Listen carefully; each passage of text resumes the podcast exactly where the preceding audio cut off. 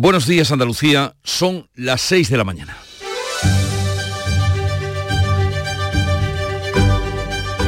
Despierta tu mente, descubre la realidad. En Canal Sur Radio, La mañana de Andalucía con Jesús Vigorra.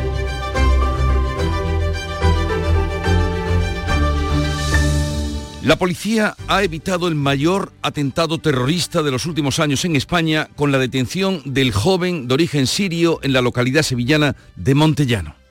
Según el auto del juez, había preparado y probado explosivos con los que pretendía inmolarse en el instituto de la localidad sevillana. El joven está muy radicalizado e integrado en el Daesh, es homófobo y antisemita. El juez ha ordenado su internamiento seis meses en un centro penitenciario. Su madre aún está detenida y se investiga su implicación antes de pasar previsiblemente hoy a disposición del juez. Se trata de la persona más joven detenida en España por terrorismo yihadista. Los expertos muestran su preocupación por la radicalización cada vez a edades más tempranas, hay que recordar que este joven tenía 17 años. En Córdoba, el abogado del cabo que murió ahogado en Cerro Muriano ha denunciado en estos micrófonos que el ejercicio era imposible de realizar incluso para soldados profesionales y además carecía de las medidas de seguridad idóneas. Junto con el letrado del otro militar fallecido también en Cerro Muriano han recurrido para que el caso siga en la justicia ordinaria que consideran más garantista que la militar. Depende ahora de lo que diga la Audiencia Provincial de Córdoba. Y hoy se cumplen 15 años de la desaparición y asesinato de Marta del Castillo, un crimen que conmovió a España, un crimen por el que Miguel Carcaño cumple una condena de 21 años de cárcel. La familia de la joven ha convocado una concentración a las 11 de la mañana ante los juzgados de instrucción para denunciar que tres lustros después y tras una exhaustiva búsqueda, algunas también erróneas, el cuerpo de su hija sigue desaparecido. La cita del día más festiva está en Madrid, donde hoy se inaugura FITUR, la Feria Internacional de Turismo más grande del mundo en número de participantes y también de asistentes. Andalucía acude como destino estrella con una oferta unificada que anoche sorprendió en el centro de Madrid. En plena Gran Vía, la banda del Rosario de Cádiz acaparaba la atención de centenares de viandantes con los sones de la Marcha Eternidad que se ha popularizado gracias al spot Andalusian Crash, que se ve en el Times Square y que se pudo escuchar anoche a la puerta de los cines Callao. Y sigue sonando. En Canal Sur Radio, la mañana de Andalucía con Jesús Bigorra. Noticias. ¿Qué les vamos a contar a partir de este momento con Manuel Pérez Alcázar? Manolo, buenos días. Buenos días, Jesús Vigorra. Y lo primero, tiempo para hoy. La predicción de hoy indica cielos poco nubosos o despejados y temperaturas sin cambios o en ascenso. Las máximas se van a situar, van a alcanzar, Jesús, fíjate, 24 grados en Sevilla, y 21 en Cádiz, Córdoba, Málaga y Jaén en pleno 24 de enero. Vientos que van a soplar flojos a moderados de componente este, más intensos en el litoral. Está activo a esta hora el aviso amarillo por levante fuerte en el estrecho. Como les apuntábamos, la detención del joven de 17 años de origen sirio en el pueblo de Montellano ha evitado el mayor atentado terrorista de los últimos años en España. No lo decimos nosotros, lo dice el juez. El auto del juez asegura que había probado explosivos con los que pretendía inmolarse en el instituto. El juez ha ordenado su internamiento seis meses prorrogables en un centro de régimen cerrado. El auto asegura que el menor está altamente radicalizado e integrado en el Daesh.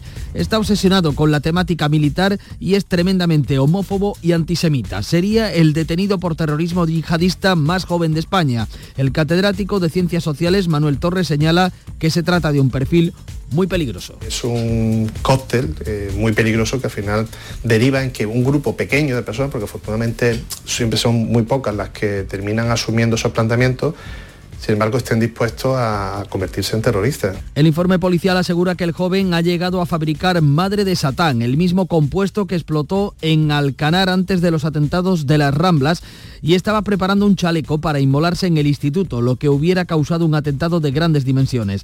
El pasado domingo hizo pruebas de detonación, lo que precipitó su detención. Su madre sigue detenida y declarando ante la policía hoy se espera que pase a disposición del juez. En este punto habría que decir de la que nos hemos librado en Montellano.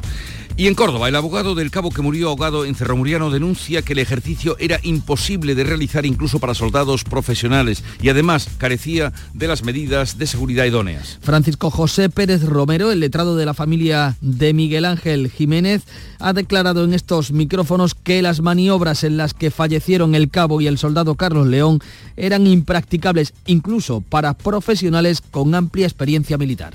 Era totalmente imposible realizarlo por personas normales y corrientes e incluso por militares profesionales con amplia experiencia, como era el caso del Cabo Jiménez. Las acusaciones han recurrido para que el caso siga en la justicia ordinaria porque dicen es más garantista. La Audiencia de Córdoba y el Tribunal Central Militar decidirán qué jurisdicción sigue la investigación. La familia de Marta del Castillo ha convocado esta mañana una concentración en Sevilla cuando se cumplen 15 años de la desaparición y crimen de la joven sin que haya aparecido el cuerpo de esta chica. A las 11 de la mañana está convocada la concentración ante la Audiencia de Sevilla para condenar que el cuerpo de Marta no se ha localizado tres lustros después del asesinato. El análisis del móvil de Carcaño ha aportado nuevos datos sobre sus movimientos la noche del 24 de enero de 2009. La abogada de la familia Inmaculada Torres espera que se facilite alguna pista a la policía. Es un caso sin resolver, con muchos interrogantes y con dos sentencias con versiones contradictorias, la del Cuco y la de Carcaño. El Cuco y su madre están condenados por no decir la verdad y la audiencia de Sevilla dictará sentencia definitiva en breve. Hoy comienza en Madrid Fitur, es la cita mundial del turismo donde Andalucía participa con una de las grandes, como una de las grandes potencias del sector. El presidente de la Junta que asiste a la inauguración del pabellón de Andalucía, que cuenta con 6.500 metros cuadrados, ha presentado este martes en la plaza de Callao el spot Andalusian Crash con una actuación en plena Gran Vía de la banda del Rosario de Cádiz que ha puesto la banda sonora al anuncio con su marcha Eternidad.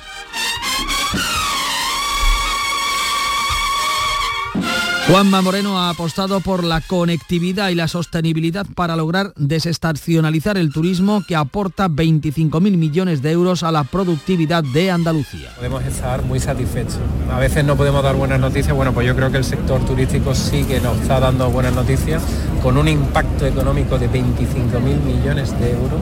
El sector turístico en Andalucía significa que no solamente estamos generando eh, puestos de trabajo, sino puestos de trabajo además de calidad 200 empresas, 132 mesas de trabajo van a pasar por el stand de Andalucía en Fitur.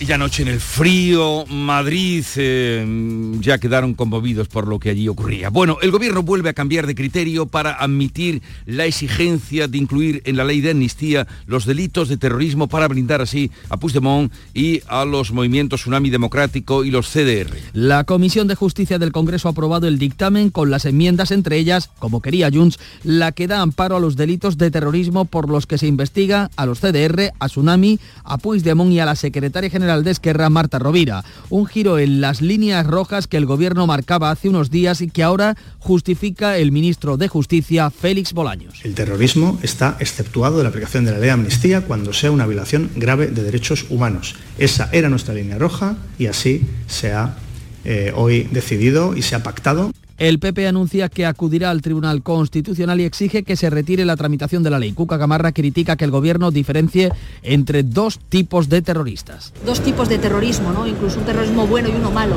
un amnistiable y otro no amnistiable. El Partido Socialista en un ejercicio de indignidad por mantenerse en el poder, pues eh, hoy ha asumido amnistiar a los eh, terroristas. El Parlamento Europeo acuerda pedir al Gobierno eh, y a la Comisión Europea que le mantenga informado sobre la evolución de la ley de amnistía y estudia enviar en febrero una delegación a España. El ministro del Interior contradice al Tribunal Supremo y asegura que las devoluciones de menores desde Ceuta a Marruecos se ajustaron a la ley.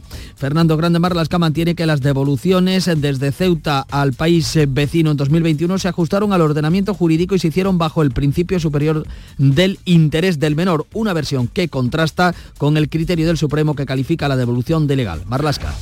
Estoy absolutamente convencido que las autoridades competentes, en este caso como en otros, actuaron con el convencimiento pleno de ajustar su actuación al ordenamiento jurídico y a inspirados en todo momento por el interés del menor.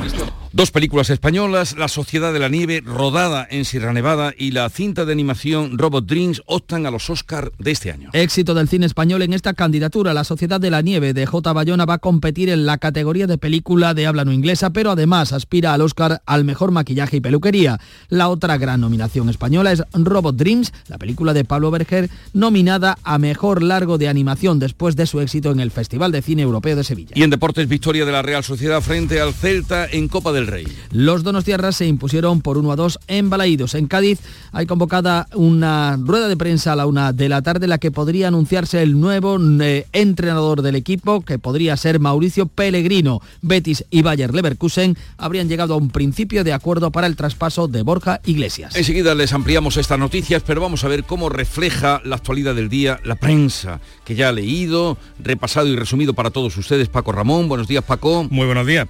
¿Qué has encontrado? Prensa que habla hoy de la amnistía y la nueva cesión del gobierno a las exigencias del partido de Puigdemont. Dice ABC que el gobierno redefine el terrorismo para amnistiar a sus socios, renuncia a la línea roja que defendió hace unos meses en el Parlamento Europeo para blindar ahora a los CDR, al propio Puigdemont y a Rovira. En el país, Puigdemont y los CDR blindados ante los cargos por terrorismo, el gobierno y los independentistas acuerdan retoques a la ley. Leemos en el mundo que el PSOE crea la figura del terrorismo light a medida de Puigdemont. También cuenta este diario, eh, lleva su portada como fotografía, el trazado del nuevo circuito de Madrid, circuito urbano, Madrid, Gran Premio de España.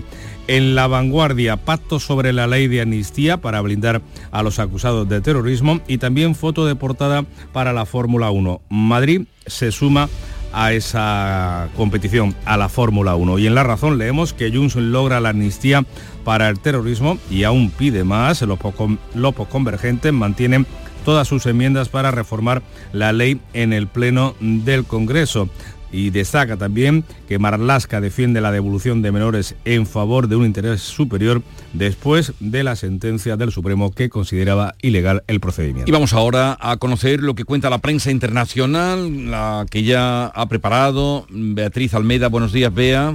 Buenos días. Abrimos los periódicos en Estados Unidos. El New York Times. Trump gana en New Hampshire y se impulsa hacia la nominación republicana. Haley promete permanecer en la carrera. Apenas estamos comenzando, dice. Biden gana las primarias demócratas. En el diario Aksam Turco Leo, Turquía abre a Suecia el camino a la OTAN. La Gran Asamblea Nacional, que es el Parlamento, vota a favor de su adhesión. Suecia también necesita obtener la aprobación del Parlamento húngaro para ser miembro de la alianza. En el francés Le Monde, la ira de los agricultores. Siguen las protestas y los bloqueos exacerbados por la muerte de dos mujeres en un control policial durante un corte de carreteras. Gabriel Attal, el nuevo primer ministro, intenta contener el incendio sin prisas. Y en el Berliner, otra huelga, huelga ferroviaria a partir de hoy. El sindicato de maquinistas alemán convoca un paro hasta el lunes por la noche. Afecta a larga distancia, trenes regionales y cercanías. Todo el transporte de mercancías está paralizado desde esta medianoche. Y en el israelí Jared ya se han celebrado cinco funerales de los 24 soldados muertos el martes. Los familiares hablaron de sus seres queridos. Nunca he vivido sin mi hermano gemelo, dice uno de ellos a las 7 menos 20 más. Hay que ver cuando los franceses se cabrean, cuando los agricultores franceses se cabrean. Vaya. bueno, y los alemanes. que se ¿eh? lía en las carreteras. Eh, vamos a conocer cómo comenzó la mañana con el lucero del alba. Charo Padilla, buenos días. Mira, te voy a decir una cosa, querido, buenos días. Lucero del Alba y más cosas. Hoy le pregunto al oyente qué le engancha. Todo le parece no, no, espérate. ¿Qué le engancha al club? ¿Qué le engancha a este programa? Hay de todo. Me comparan con las más grandes.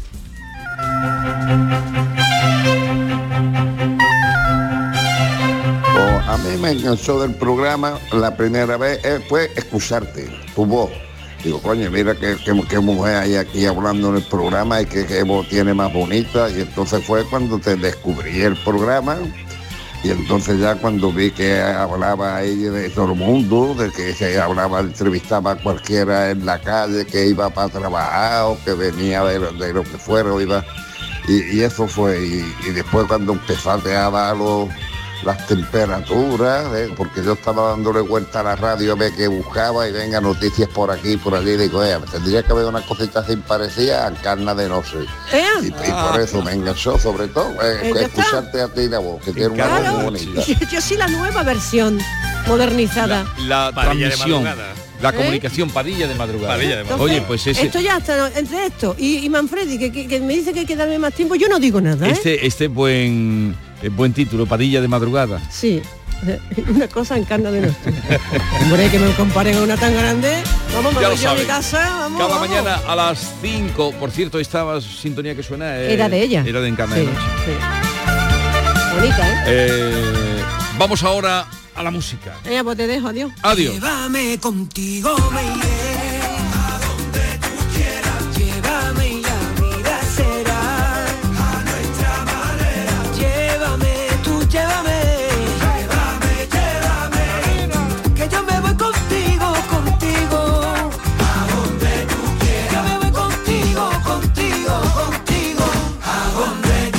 Se llama Manuel Muñoz, vive ahora en Aracena, componiendo, retirado, pero de allí nos trajo el otro día, justamente estuvo aquí con nosotros cantando esta canción, Llévame. Nosotros la llevaremos a partir de este momento hasta las 12 del mediodía con una riqueza de noticias, de información, de música, de cultura, de entretenimiento, con la realización de Víctor Manuel de la Portilla y la producción de Esther Menacho y Carlos Menor.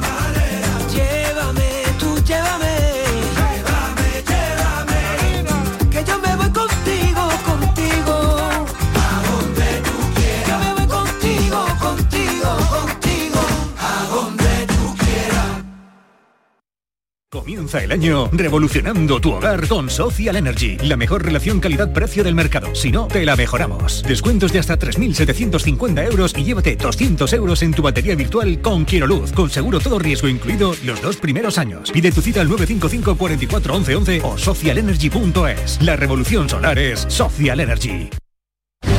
Úbeda, cuna del renacimiento andaluz y patrimonio de la humanidad.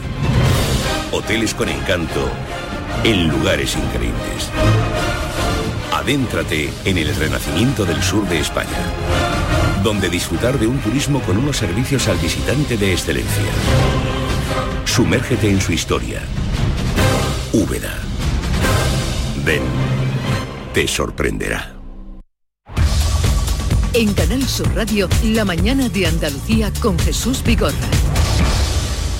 6 y 17 minutos eh, de la mañana vamos a desglosar lo más destacado de esta jornada que pasa por ese joven de 17 años de origen sirio, detenido, ya saben, en Montellano, que según la policía pretendía inmolarse en el instituto, por lo tanto ha evitado un gran atentado en esta localidad sevillana.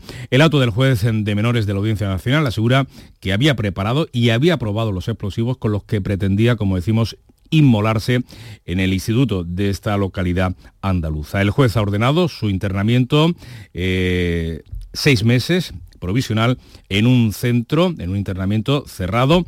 Su madre todavía está detenida. Se le investiga ahora por su implicación antes de pasar previsiblemente hoy mismo a disposición judicial. Todos los detalles de ese auto, Juan Pereira, El menor detenido en Montellano ha ingresado en un centro de régimen cerrado donde cumplirá seis meses prorrogables. El auto del juez José Luis de Castro asegura que el menor está altamente radicalizado e integrado en el Daesh. Está obsesionado con la temática militar, tiene ropa de camuflaje y es tremendamente homófobo y antisemita. El catedrático de Ciencias Sociales Manuel Torres señala que se trata de un perfil muy peligroso. La apelación a la identidad los conflictos religiosos, eh, cuestiones relacionadas con el desarraigo, etcétera. Todo eso al final es, es un cóctel eh, muy peligroso que al final deriva en que un grupo pequeño de personas, porque afortunadamente siempre son muy pocas las que terminan asumiendo esos planteamientos, sin embargo estén dispuestos a, convertirse en terroristas. El informe policial asegura que se le han incautado sustancias y manuales para fabricar explosivos. Se especifica que había llegado a fabricar madre de Satán, el mismo compuesto que explotó en Alcanar antes de los atentados de las Ramblas de 2017 y que estaba preparando un chaleco para inmolarse en el instituto, lo que hubiera causado un atentado de grandes dimensiones. Se añade que el pasado domingo, siendo ya vigilado por la policía, hizo pruebas de detonación en campo abierto lo que precipitó su detención. Sería el detenido por terrorismo yihadista más joven en España. El juez ha ordenado su internamiento a petición de la Fiscalía ante la gravedad de los indicios y el evidente riesgo de fuga y para alejarle del proceso de radicalización en el que está inmerso. El juez le atribuye los delitos de integración en la organización terrorista Daesh y tenencia de explosivos. Su madre sigue detenida y declarando ante la policía que ha vuelto a registrar su taller de costura. Hoy se espera que pase a disposición del juez. Seguimos hablando de terrorismo yihadista. La familia de Diego Valencia, recordarán, el sacristán algecireño de cuyo asesinato se cumple mañana jueves un año, ha hecho pública una carta en la que agradece todo el apoyo recibido durante este tiempo. Mientras, el juez de la Audiencia Nacional, Joaquín Gadea, mantiene que el autor de su muerte mmm, debe ser juzgado precisamente, eh, Yassin Caján debe ser eh, juzgado, como decimos, por terrorismo yihadista. Ana Torregrosa. Es el momento de agradecer a todos su generosa cercanía y desinteresada solidaridad, sin las que hubiera sido difícil soportar el dolor generado. Son las palabras de gratitud que la familia de Diego Valencia ha querido trasladar a toda la sociedad algecireña y al conjunto del campo de Gibraltar cuando se cumple mañana jueves un año desde que el sacristán de la iglesia de La Palma fue asesinado por Yassin Canja. Con motivo de ese aniversario, el Ayuntamiento de Algeciras ha convocado también una concentración para este jueves a las 8 menos cuarto de la tarde en la Plaza Alta. Después se celebrará una misa en la iglesia de La Palma. Mientras tanto, Yassin Canja, asesino confeso de Diego Valencia y autor también de las graves heridas que sufrió Antonio Rodríguez, párroco de San Isidro, en su ataque a las dos iglesias, considerado por la Audiencia Nacional como atentado yihadista, permanece ingresado en un centro psiquiátrico penitenciario a la espera de juicio, una vez que el juez Joaquín Gadea ya ha dado por concluido el sumario. Cambiamos de caso, les hablamos eh, del de los dos militares eh, que fallecieron ahogados el pasado 21 de diciembre en unas maniobras en Cerro Muriano, en Córdoba. El abogado del cabo que murió eh, en esas maniobras ha denunciado, lo ha hecho en estos micrófonos, que el ejercicio era imposible de realizar incluso para soldados profesionales y además denuncia que carecía de las medidas de seguridad idóneas. En Beatriz Rodríguez, muy buenos días. Buenos días. El letrado de la familia de Miguel Ángel Jiménez, Francisco José Pérez Romero, ha declarado en estos micrófonos que las maniobras en las que fallecieron el cabo y el soldado Carlos León el pasado mes de diciembre eran impracticables incluso para profesionales con amplia experiencia militar y unas condiciones físicas extraordinarias como las que tenía el cabo Jiménez. No se producen por ninguno de los instructores las medidas de seguridad competentes bajo ningún concepto. Todo el mundo sabía que podía ocurrir una desgracia con el desempeño del mismo, dado que era totalmente imposible realizarlo por personas normales y corrientes e incluso por militares profesionales con amplia experiencia, como era el caso del Cabo Jiménez. Las acusaciones han recurrido para que el caso siga en la justicia ordinaria porque dicen es más garantista. Ahora le toca a la Audiencia Provincial de Córdoba y al Tribunal Central Militar decidir en qué jurisdicción sigue la investigación. De esa decisión depende el conocimiento de una parte del atestado realizado por la Policía Judicial que todavía es secreto. Caso Marta del Castillo. La familia afronta hoy los 15 años del crimen y desaparición del cuerpo de la joven sevillana. Lo van a hacer con una concentración esta mañana a las puertas de la Audiencia Provincial de la capital hispalense. El análisis del móvil de Carcaño, de uno de los eh, enjuiciados y condenados, ha aportado nuevos datos sobre sus movimientos la noche del 24 de enero, allá por el año 2009. Javier Ronda. Es un caso sin resolver, con muchos interrogantes y con dos sentencias, la del Cuco y la de Carcaño, a veces contradictorias. No hay una sola verdad y ha habido mentiras en el juicio. El Cuco y su madre de momento están condenados por no decir la verdad y la audiencia de Sevilla estos días dictará la sentencia definitiva. La abogada de la familia, Inmaculada Torres, espera que el análisis del teléfono de Carcaño aporte datos concretos a la policía. En el momento en que eh, Marta aparezca se acabarían todo lo que hay alrededor de Marta, tanto Miguel Carcaño como el resto de personas que sepan dónde, que saben dónde está el cuerpo, eh, que dieran los datos ciertos para poder encontrarla. Ya han pasado 15 años, ya es hora de que digan dónde está el cuerpo. A las 11 de la mañana empezará una concentración en la audiencia de Sevilla donde el abuelo de Marta volverá a pedir justicia y reclamará que quien lo sepa diga dónde está el cuerpo de su nieta porque la familia quiere descansar en paz. 24. La mañana de Andalucía. Seguimos contándoles eh, más asuntos destacados en, de este miércoles, hoy que comienza, por cierto, Fitur en Madrid, la cita mundial del turismo a la que Andalucía acude como una de las grandes potencias del sector. El presidente de la Junta de Andalucía, Juanma Moreno, en la víspera, en la capital de España, ha participado en el foro Excel Tour.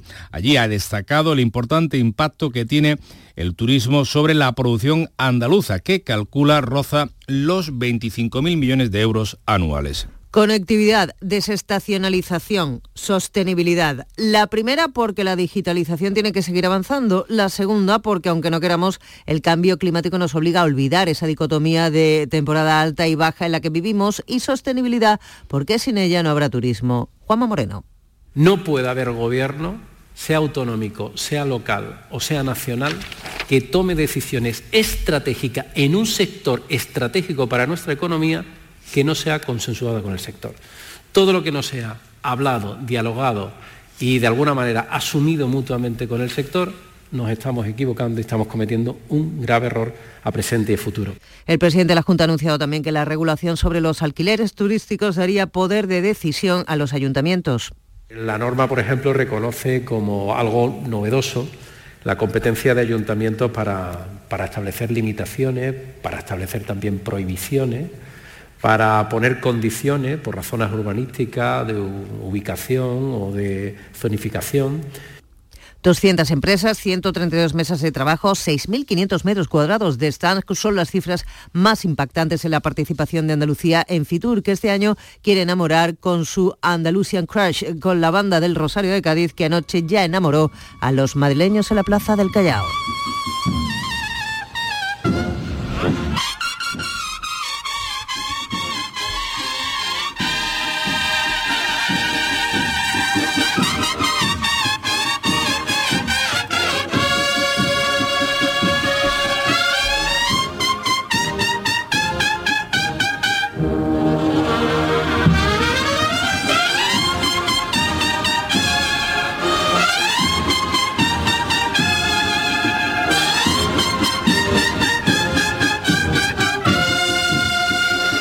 Precisamente en el entorno donde se celebra Fitur, Madrid va a coger un nuevo gran premio de Fórmula 1. 45 años después de que se corriese por última vez, la capital va a albergar el Gran Premio de España a partir del año 2026. Lo va a hacer en un circuito semiurbano de casi 5 kilómetros y medio y con curvas en las inmediaciones precisamente de ese pabellón, de esos pabellones de IFEMA de la Feria de Muestras madrileña. Según el presidente de la Cámara de Comercio, Ángel Asensio, va a dejar en Madrid 8.200 empleos directos y decenas de miles de puestos de trabajo indirectos, así como más de 100.000 visitantes de los que el 45% serán internacionales. 6 y 27. El carnaval de Cádiz está en tu móvil. Porque con la aplicación móvil de Canal Sur Radio puedes escucharlo estés donde estés. Todos los días desde las 8 de la tarde en directo en el programa Carnaval Sur con Fernando Pérez y todo su equipo. Además, en nuestra aplicación móvil también tienes todos nuestros podcasts y en ellos encontrarás el ritmo del tangay, el seguimiento diario a la actualidad del Carnaval de Cádiz con Manuel Casal. Y por supuesto, en nuestra aplicación móvil tienes los programas que más te gustan y las emisiones en directo de todos nuestros canales. Descárgate ya nuestra aplicación móvil y disfruta de todo el Carnaval de Cádiz cuando quieras y donde quieras. En tu móvil. Ahora deportes. Antonio Camaño, buenos días. Hola, ¿qué tal? Muy buenos días. Sigue el lío por todo lo sucedido en el partido entre el Real Madrid y el Almería. En las últimas horas se han filtrado varios audios de las jugadas más polémicas del encuentro y la Federación ha denunciado ante la Guardia Civil la extracción de los audios filtrados del partido en el Bernabéu y también la denuncia del Comité de Integridad a las palabras de determinados jugadores y del entrenador del conjunto almeriense. Se esperan sanciones ejemplares en los próximos eh, días. Y el Cádiz ha anunciado para la una y media de la tarde de hoy una convocatoria de prensa, pero sin especificar el contenido de la misma. Todo indica que lo más importante que tendrá que comunicar el club andaluz es el eh, nombre del nuevo técnico, del nuevo entrenador. No se ha confirmado aún que vaya a ser Mauricio Pellegrino, pero todo hace indicar que es el entrenador elegido por Manolo Vizcaíno. Y en el Betis, eh, Borja Iglesias es objeto de la negociación entre el conjunto verde y blanco y el club que lo pretende, el Bayer Leverkusen, pero el acuerdo que se da por hecho desde Alemania todavía no lo confirma desde la entidad verde y blanca. El club alemán lo quiere en calidad de cedido, el Betis no descarta esto pero quiere asegurarse que haya una negociación con cláusula de opción de compra que incluso sea valorado en unos 8 millones de euros, aunque sin que la entidad bética asegure que esta cantidad es la correcta. Y el Sevilla también busca delantero y uno de los nombres de la larga lista que baraja la Secretaría Técnica Sevillista es Azmón, un delantero que está cedido en la Roma, pero ha surgido el interés del Betis también ante la posibilidad de que se marche Borja Iglesias porque el futbolista, aunque cedido en el club italiano, sus derechos pertenecen al Bayer Leverkusen, que ahora negocia con el club verde y blanco la venta por Borja. Así que, a priori, llevaría cierta ventaja el conjunto verde y blanco antes que el sevillista por hacerse con los servicios del atacante azul. Canal Sur, la radio de Andalucía.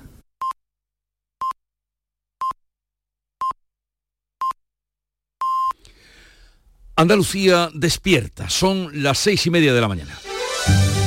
La mañana de Andalucía con Jesús Vigorra.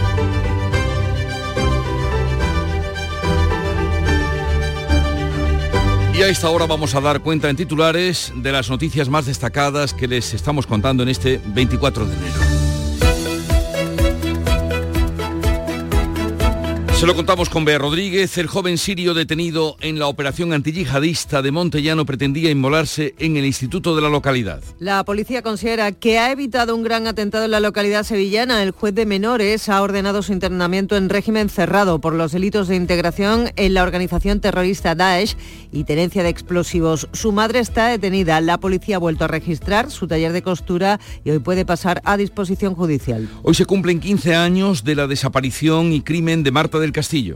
La familia de la joven sevillana ha convocado una concentración en su memoria esta mañana a las puertas de la audiencia de Sevilla. Es un caso sin resolver a pesar de que hay dos sentencias porque no se encontró el cuerpo. La abogada de la familia espera que el análisis del móvil de Miguel Carcaño, uno de los condenados, aporte nuevos datos sobre aquella noche. Andalucía se presenta en Fitur como una de las grandes potencias del turismo. Hoy comienza en Madrid la Feria Internacional del Turismo. En la víspera, el presidente de la Junta, Juanma Moreno, ha anunciado la aprobación de un decreto sobre alquileres turísticos que permitirá a los ayuntamientos su control y prohibición. El gobierno acepta la exigencia de Junts de incluir en la amnistía delitos de terrorismo. PSOE y Sumar pactan con sus socios la enmienda necesaria para blindar a Puigdemont y Rovira en el caso Tsunami Democratic y permitirá borrar los delitos de los CDR. El PP arremete contra el Ejecutivo y señala a quien ampara terroristas y ataca a los jueces porque no tiene cabida en la democracia. Los pantanos andaluces reciben 180 hectómetros cúbicos en una semana. Se sitúan en el 21 y medio por ciento de su capacidad. Las últimas precipitaciones han sido especialmente generosas en las cuencas de Huelva y Cádiz. A pesar de estas lluvias, hoy tenemos en Andalucía casi 975 hectómetros cúbicos menos de agua embalsada que hace un año. Y vamos a recordar la previsión del tiempo para hoy. La predicción del tiempo indica hoy cielos poco nubosos o despejados y temperaturas sin cambios o en ascenso. Las máximas se situarán entre los 24 grados de Sevilla y los 21 de Cádiz, Córdoba, Málaga y Jaén. Vientos flojos a moderados de componente este más intensos en el litoral. Está activo hasta ahora el aviso amarillo por levante fuerte en el estrecho.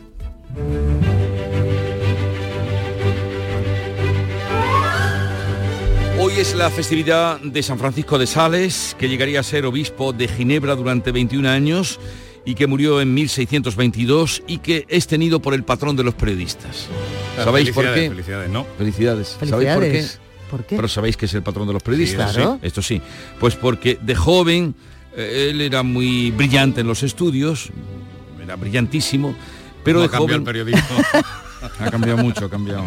A los 24 años obtuvo el doctorado en leyes y fue ordenado sacerdote poco después. Bueno, predicó en muchas ciudades, pero él colocaba unos panfletos. eh, iba colocando por su ciudad panfletos donde aludía indudablemente a mm, pues fragmentos de la doctrina o pensamientos de la doctrina católica y de ahí le viene, supongo yo, debe ser de ahí, ¿no? De que iba colocando panfletos antes de que eh, el Pero con- periodismo con estuviera doctrina, con inventa- doctrina. Bueno, doctrina, claro, claro, no iba a hablar de hablaba de, pues, de teología y entonces iba predicando de esa manera y de ahí viene patrón de los periodistas.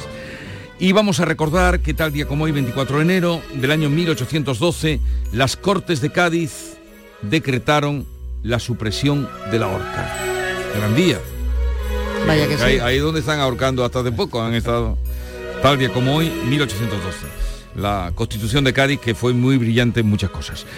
Y en el año 2009, hoy es noticia, lo estamos contando además nosotros, tal día como hoy, desapareció la joven sevillana Marta del Castillo, tenía 17 años, asesinada ese mismo día, cuando eh, todavía se cumplen estos años, no se sabe dónde está su cuerpo. El autor confeso del crimen, Miguel Carcaño, fue condenado a 21 años de prisión y eh, ahí sigue el único condenado que sigue en prisión. Vamos, iba vestida con un pantalón vaquero, unos zapatillas de que le dicen los chiquillos de costalero, digamos que son blancas de lona y con cordones y llevaba una chamarreta negra de pana. Estamos hablando, te digo, una chica de unos 61, 62, eh, de complexión delgada, con el pelo así castaño, con ojos verdes, ojos verdes oscuros. Un caso que conmocionó y conmovió a toda la sociedad y todavía era el portavoz de la familia, Javier Casanueva, el que escuchábamos en esas primeras horas. Y traigo una cita hoy muy breve, pero que me ha llamado la atención porque siempre estamos dándole vueltas a la felicidad. ¿Qué es? ¿Dónde se encuentra? ¿Dónde se localiza? ¿Cuánto dura? He encontrado una cita que da una clave importante. Dice, la felicidad no se experimenta, se recuerda.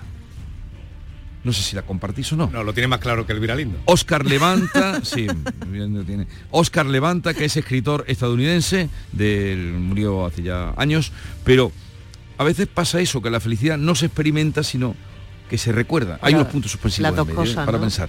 Más bien, ¿no? Pero bueno, es una cita, Sí, lo sí, dice sí, este señor. Ustedes ahora aplíquense el cuento.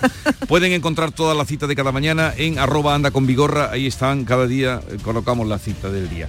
Y vamos con la prensa andaluza que cuenta hoy.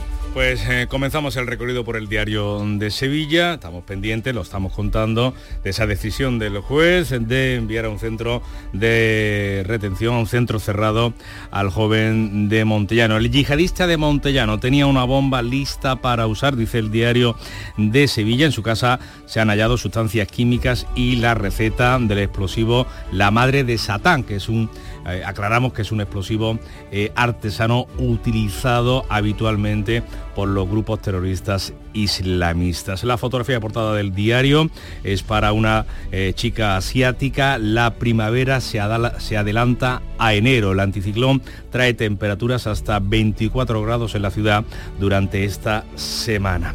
Europa Sur el Señor se apiade de quienes generan mal en el mundo.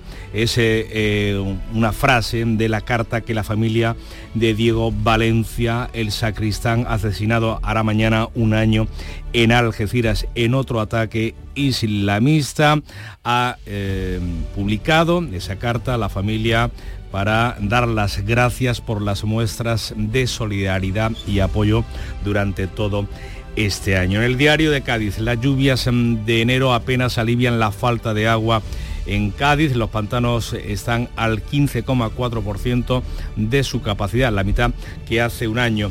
Y cornetas gaditanas para promocionar Andalucía. Es la fotografía de portada de la banda del Rosario anoche en el centro de Madrid con una actuación en vísperas de Fitur que estamos viendo en el resto de los informativos Sí. de televisión eh, que se está colando en las imágenes en- Del eh, día. del día. ¿no?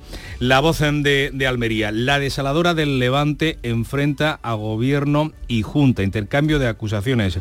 La Junta de Andalucía asegura que ha cumplido con todos los trámites que le exigía transición ecológica. Y otro punto del litoral andaluz que se queda sin playa. Valerma vuelve a quedarse sin playa. Fotografía de portada de la voz de Almería. En el sur leemos que ya están en marcha las obras del metro al Hospital Civil y que la Junta reserva suelo a la desaladora de la Sarquía y el Gobierno pagará las obras. En Ideal de Granada, otras obras que avanzan a buen ritmo son las del metro por la localidad granadina de Churriana, mientras en la capital, este es el titular de apertura, plantea más de 20.000 viviendas para atender la demanda de una década, dice Ideal. En el Córdoba, más noticias urbanísticas, la periferia cordobesa crece al doble de ritmo que el núcleo urbano, son datos del padrón. El extrarradio de Córdoba consolida su atractivo y ha ganado un 6% de vecinos en la última década. Y por cierto que la mezquita catedral se acerca a los 2 millones de visitantes visitantes. Es el monumento obviamente más visitado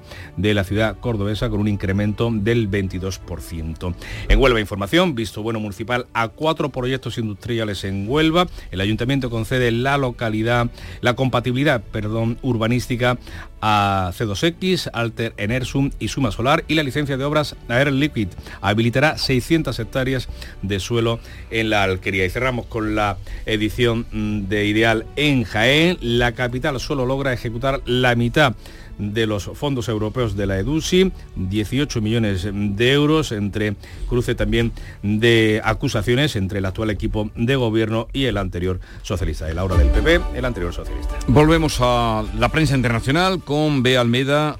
¿Cómo cuenta la prensa americana la segunda victoria que ha tenido ya Donald Trump en estas primarias republicanas? Bueno, por si alguien no se sitúa, New Hampshire, eh, mirando el mapa, arriba, arriba, arriba, a la derecha, eh, frontera con Canadá. Un estado chico, muy chiquitito. No el más chico, pero muy pequeño. Un millón eh, cuatrocientos mil habitantes de corte moderado, no muy conservador ha ganado Trump. Corte moderado, no muy conservador. Washington Post. Trump supera a Haley en las primeras de New Hampshire. Haley dice que seguirá presionando. Biden gana la contienda demócrata y hay pocas dudas de que llegará al final. El New York Times, Trump toma impulso y deja a su rival republicana con una pelea cuesta arriba. El Wall Street Journal conjetura que Haley va a recibir más presiones ahora para abandonar la carrera. Y leo en el Frankfurter, el alemán. Unámonos antes de que llegue Trump por qué Macron está aprendiendo alemán. El presidente de Francia promueve un fortalecimiento del eje París-Berlín. El canciller también se muestra cálido con él. Ayer estuvieron juntos, se vieron. Ambos quieren estar preparados por si Donald Trump llega a la Casa Blanca. Tambores que suenan ya, tambores lejanos y no tan lejanos de la vuelta de Trump. Es noticia también de hace unas horas, Suecia está a un paso de entrar en la OTAN. Lo León Express en sueco, Turquía da luz verde a Suecia, solo queda Hungría. El primer ministro húngaro, Víctor Orbán, invitó a su homólogo a visitarlo para negociar la adhesión. No veo ninguna razón para negociar, dice eh, el el primer ministro sueco no ve ninguna razón para negociar con Hungría, eh, dice el, primer ministro, no, el... Uy, Mira, el, ministro de Exteriores sueco. El ministro de, Exteriores, perdón, porque es que ya hasta ahora me falla un poco la neurona. Sobre todo si el ministro de Exteriores sueco. y el ejército de Israel que vivió este martes su jornada más funesta. Venga, el Israel, Jerusalén Post, el ejército registra el día con mayor número de víctimas desde el 7 de octubre. Jamás provoca el derrumbe de dos edificios, 21 soldados muertos y otros tres fallecieron en una batalla anterior. Y el palestino Al-Quds, también de Jerusalén, jamás rechaza una propuesta israelí para liberar a los detenidos. No cederán sin un alto el fuego y Argentina que se prepara para un día de protestas. La CGT, la Confederación General de los Trabajadores, ha convocado huelga general por las medidas impuestas por Javier Milei. Leo en La Nación, paro general con actos, cortes, marchas. La secundan el transporte, la sanidad, la administración pública, por lo que muchas se verán demoradas o completamente interrumpidas. Y termino con el británico The Guardian. Los populistas antieuropeos van camino de lograr grandes triunfos en las elecciones de la Unión Europea, según las encuestas. Francia, Polonia y Austria se encuentran entre los nueve países donde se prevé que los partidos de derecha radical terminen primeros. Pues ya veremos qué pasa. Y, nada, ve Almeda que dice a esta hora lleva desde las 12. O sea que ella que lo hace todo tan perfecto eh, no es de tener en cuenta, es, también es humana. Hasta mañana, que descanses. Gracias. Son las 6.42 minutos, sigue la información en Canal Sur Radio. La mañana de Andalucía. Rebajas en Rapimueble, simplemente más bajas. Dormitorio 139 euros. Apilable de salón, ahora 159 euros. Más ahorro, más ofertas, más barato. Solo en Rapimueble, líder en rebajas y paga en 12 meses sin intereses. Más de 230 tiendas en toda España y en rapimueble.com. hay un lugar que escapa a la rutina y que combate la monotonía con recuerdos soleados, risas con la mejor compañía, ratos inolvidables junto a una excelente comida a la orilla del mar. Es el lugar que más de un millón de personas eligieron en 2023 para pasar sus días más especiales, sus vacaciones. ¿Te apuntas? Torremolinos, los mejores días del año. En Canal Sur Radio, la mañana de Andalucía con Jesús Vigorra. Noticias.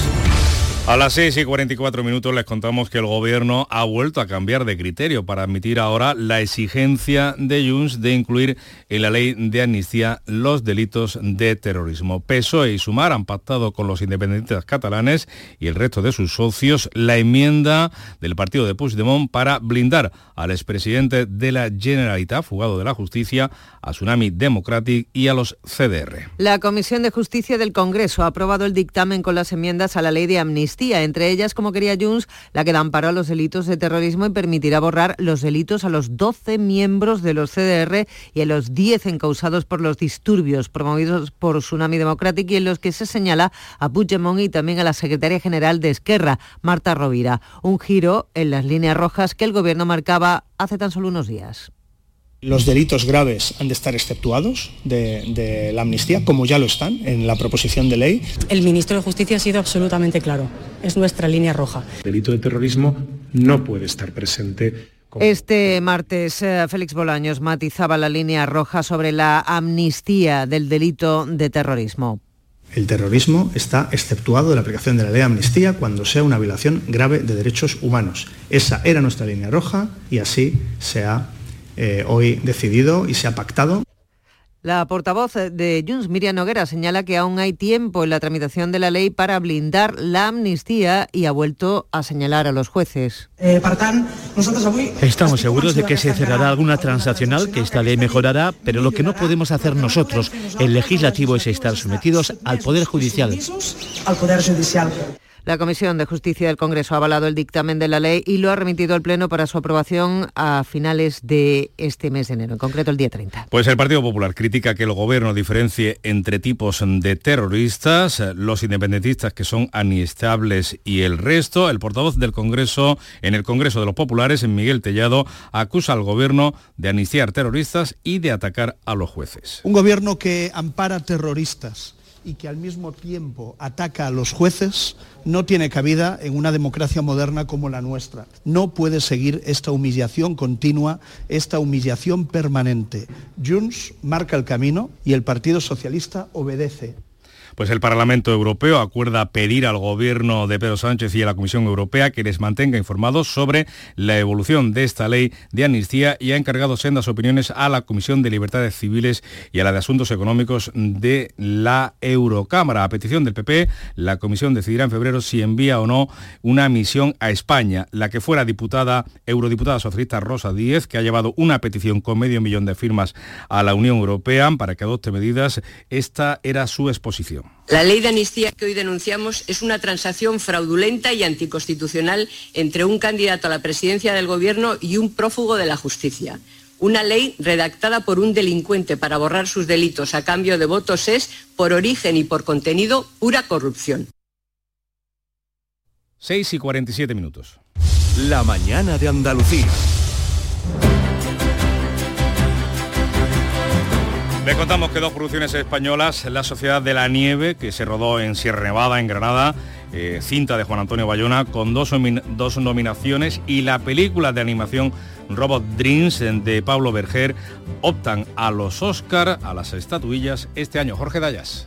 Éxito del cine español para la cita del 10 de marzo, cuando la Sociedad de la Nieve se las tendrá que ver con la japonesa Perfect Days, del alemán Wim Wenders. Se libra de la triunfadora en los Globos de Oro, Anatomía de una caída de Justine Triet, porque Francia no la eligió para esta categoría. Nominada al premio al mejor maquillaje y peluquería, la cinta de Bayona es una de las favoritas. Cuando vas con una película en español, eh, tienes que de alguna forma esforzarte el doble para que la película llame la atención y estamos muy felices de, tener el reconocimiento no solo de mejor película internacional, donde compiten las mejores películas del año, sino también la categoría de maquillaje. Y ha habido sorpresas en las candidaturas. No han sido nominados Margot Robbie por Barbie ni Leonardo DiCaprio por Los Asesinos de la Luna, película en la que el tándem Robert De Niro-Martin Scorsese vuelve a funcionar con nominaciones para ambos. Destacan las candidaturas de Emma Stone, protagonista de Pobres Criaturas, Cillian Murphy por Oppenheimer, pero la otra gran nominación española es Robot Dreams. Hemos gritado tanto como lo estábamos viendo. El Carnaval de Cádiz te lo cuenta Canal Sur Radio y Radio Andalucía Información con la cobertura digital más amplia en Carnaval Sur. Todos los días aquí tienes tu palco del carnaval. Desde las 8 de la tarde en Canal Sur Radio Cádiz y Radio Andalucía Información Cádiz por FM. Y para todo el mundo, gracias a Internet. Disfruta de este concurso universal a través de nuestra aplicación móvil, nuestra web y la plataforma Canal Sur Más, con Fernando Pérez, Ana Candón y todo su equipo. El Carnaval de Cádiz. En Internet, estés donde estés. Pues ahora, Fernando Pérez en Canal Sur Radio. Crónica de Noche en el Falla. Muy buenos días. Cuatro horas aproximadamente duró la decimoquinta eh, función de clasificatorias del concurso de agrupaciones del Gran Teatro Falla. Tuvimos la ocasión de disfrutar con el último coro de la, de la fase, porque ya a partir de, hoy y mañana no habrá más coros ni tampoco cuartetos, solo chirigotas y comparsas. Hoy vamos a disfrutar con la chirigota de Carlos Pérez, también con la comparsa de Palmira Santander, llegará también una agrupación de Granada. Y anoche tuvimos también la ocasión de, disfrutar con, con muchas coplas, por ejemplo, la chirigota de Manolín Santander, y José Manuel Sánchez Reyes interpretaba este cuplé con el que nos vamos a quedar. Recuerden que a partir de las 8 estamos aquí en el Gran Teatro Falla para contarles la penúltima jornada de la fase clasificatoria. Parece que la princesa ya no es una niña pequeña. Dicen que sabe moverse por la movida madrileña. Leo no se pega fiesta con todos su amigo y su amiga, aunque no me la imagino por loca que esté la medio de la gran vía mientras que vea entre dos coches. 7 menos 10, información local. En la mañana de Andalucía de Canal Sur Radio, las noticias de Sevilla con Javier Moreno. Saludos, muy buenos días. Ha pasado su primera noche en un centro de régimen cerrado el joven de 17 años detenido en Montellano por yihadismo. Su detención se precipitó ante la posibilidad de un atentado inminente. Enseguida les vamos a contar más detalles. Sevilla hoy vuelve a recordar a Marta del Castillo cuando se cumplen 15 años del crimen. La familia ha convocado una concentración a las puertas de la audiencia provincial a las 11 de la mañana. Y se presenta la oferta de Sevilla en Fitur con muchas actividades, tanto la capital como la provincia que van por separado. Hoy esperamos cielos poco nubosos o despejados, temperaturas sin cambios o en ascenso. 25 grados alcanzaremos en Morón, 24 en Sevilla, 23 en Lebrija y en Écija, tráfico fluido. Realiza Pedro Luis Moreno. ¿Sabes que hemos contratado a una cuidadora para mi madre? La mía también necesitaría una, pero nos dirá que no. Pues la mía no quería y ahora está encantada. Cuideo, especialistas en cuidados a domicilio para personas mayores. En Plaza Villasistos de Sevilla. Contáctanos ahora. Cuideo, cuidados de calidad. En Canal Sur Radio, las noticias de Sevilla. Pues ya ha pasado su primera noche en un centro de régimen cerrado el joven de 17 años detenido en Montellano por yihadismo. El juez de menores de la Audiencia Nacional, José Luis de Castro, ha ordenado que se aplique la medida durante seis meses prorrogables ante la gravedad de los indicios y el riesgo de fuga. La información que tiene la policía es que estaba presto para cometer un atentado en Montellano. Asunción Escalera. Se le atribuyen los delitos de integración terrorista por su pertenencia al Estado Islámico, adoctrinamiento y tenencia de explosivos. En el auto, el juez especifica que se había hecho con sustancias y manuales para elaborar artefactos y que había llegado a fabricar madre de Satán, un compuesto muy potente con el que podría haber intentado autoinmolarse con un chaleco explosivo. La madre también está detenida y pasará a disposición judicial previsiblemente hoy, aunque la detención puede prolongarse durante cinco días, como establece la ley antiterrorista. Y hoy se cumplen 15 años del crimen de Marta del Castillo, un tiempo en el que la familia no ha perdido la esperanza de encontrar los restos de la joven. Quiere que la policía investigue la información extraída del móvil de Miguel Carcaño, condenado a 21 años y 3 meses por la muerte de la joven. El análisis pericial del terminal no arroja muchos datos, pero los familiares de Marta creen que hay margen. Su abuelo, José Antonio Casanueva, espera una asistencia masiva a la concentración de apoyo convocada para esta mañana a las 11 ante la audiencia provincial. Bueno, esta concentración da el malestar que tenemos la familia contra la justicia, que después de tantos meses y meses que nos den esta información que estamos con un principio, por lo menos para mí, para mí estamos con el principio. La abogada de la familia es Inmaculada Torres, hace una reflexión sobre los motivos de Carcaño para no decir dónde está exactamente el cuerpo de Marta y lo que puede aportar el análisis del móvil a la investigación señaló solamente la zona. Hay que esperar a que, a que sea la policía la que analice el móvil y que, y que saque las conclusiones de las ubicaciones. Yo eh, quiero en ese sentido ser muy prudente y creo que lo más prudente es dejar que la policía trabaje con tranquilidad y no, y no hablar del informe hasta que la policía tenga hecho sus indagaciones.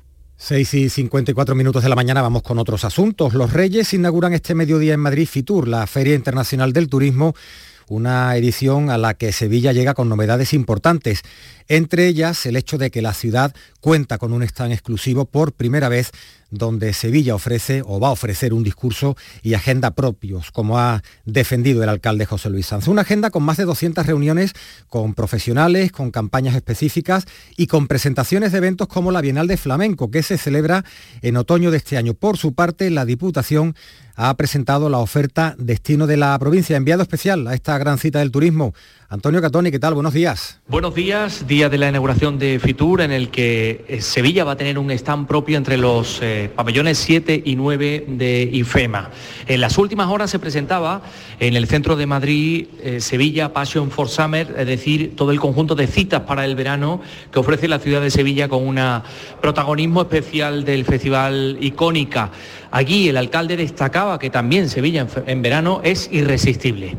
No hay aglomeraciones y se puede disfrutar pues mucho más de una mañana en el Alcázar, de un atardecer en el Guadalquivir, eh, de un paseo por el barrio de Santa Cruz o por la Judería, de nuestros cines de, verano, que los hay en, la ciudad de Sevilla, o de nuestra ruta de las terrazas. Creo que Sevilla es una ciudad única también en el mes de agosto. En el día de hoy, como decimos, inauguración de Fitur, inauguración también del stand de eh, Sevilla, con un protagonismo especial para la presentación de la Bienal de Flamenco. Eh, en ese acto de presentación también se va a hacer público que la Bienal va a tener presentaciones internacionales en distintas capitales del mundo.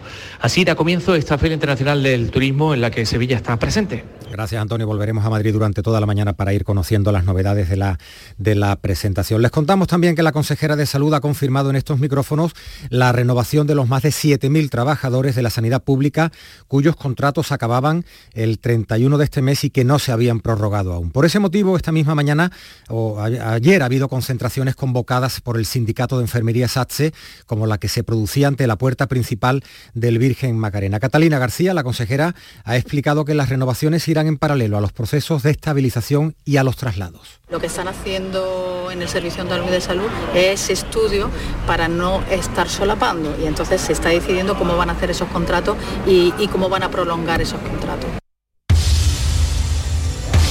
Hay que ver, casi un mes desde Año Nuevo y aún no he cumplido ninguno de mis propósitos. Pero si este jueves es Superjueves, ¿por qué no empiezas por actualizar tu armario? Empieza el año de la mejor forma posible con el Superjueves. Aprovecha para actualizar tu estilo en Sevilla Fashion Outlet. Las marcas que te gustan a precios que te encantan. Sevilla es pura pasión, sentimiento, alegría, luz, historia, misterio, sabor, música. Este verano, la ciudad más apasionada te muestra su cultura más fresca y sus noches más largas. Descubre la experiencia completa en Fitur, Sevilla, Passion for Summer. Las noticias de Sevilla. Canal Sur Radio. De la crónica de sucesos les contamos también que la Policía Local de Sevilla ha localizado a una menor que llevaba tres años sin escolarizar y en paradero desconocido. La niña tenía abierto desde este verano un expediente por posible desamparo tras acudir al Hospital Virgen del Rocío con cortes en un brazo que dijo se había hecho en una discusión con su madre, pero el Servicio de Protección del Menor no tenía localizada a la familia. La policía del grupo de agentes tutores ha investigado hasta encontrar a la niña en el lugar de trabajo de los padres en San Jerónimo, como cuenta la portavoz de la Policía Local de Sevilla, María Guerrero. Se logra detectar a la pequeña en el establecimiento donde trabajan los padres, junto a la cabina de pagos del mismo. La menor ya contaba con un expediente de posible situación de riesgo y desamparo activado desde el mes de julio del año pasado, cuando fue atendida en urgencias del Hospital Virgen del Rocío por unos cortes en el antebrazo. La última vez que la niña acudió al colegio Adriano fue en febrero del año 2021 y la familia pidió un cambio de expediente para otro centro, el Europa de Espartinas, donde nunca llegó a matricularse. Y la Policía Nacional ha detenido a cuatro personas por el robo de seis cuadros del pintor nubense Antonio Milla, uno de ellos valorado en más de 100.000 euros. Se encontraban en una vivienda de la Macarena que ha sido desmantelada y ocupada por los asaltantes que también se llevaron otros objetos de valor, entre ellos una colección de sellos y moneda, 10 bicicletas y una cristalería de Bohemia. Antonio Verón es el portavoz de la policía, habla de todo lo que se ha recuperado. En concreto a una empresa de vaciado de pisos gratuita, donde se encontraron gran parte de los objetos sustraídos. El operativo policial culminó con la recuperación de un cuadro de gran valor del pintor onubense Antonio Milla, uno de los artistas más reconocidos del pasado siglo XX, dentro de la Escuela Sevillana de Pintura, valorado en más de 100.000 euros. Y la actualidad del deporte, ¿qué tal? Antonio Camaño, buenos días. Hola, ¿qué tal? Muy buenos días. El Sevilla busca delantero y uno de los nombres eh, de la larga lista que maneja su director eh, deportivo es Azmún, un delantero que está cedido en la Roma, pero ha surgido un interés del Betis también ante la posibilidad de que se marche Borja Iglesias, porque el futbolista, aunque cedido en el club italiano, su derecho lo tiene el Bayer Leverkusen, que ahora negocia con el conjunto verde y blanco por Borja Iglesias. Así que vinculada la posición de delantero con el Sevilla y con el Betis. El conjunto de Quique Sánchez Floré quiere reforzar esa posición y el Betis, ante la posibilidad de que se marche Borja Iglesias, pediría a cambio la posibilidad de tener a Azmún que interesa al Sevilla. Y desde Alemania también se interesa el interés del Leipzig por el brasileño Luis Enrique y Juan Cruz podría ir cedido al Leganés. 12 grados a esta hora en Sevilla, llegamos así a las 7 de la mañana.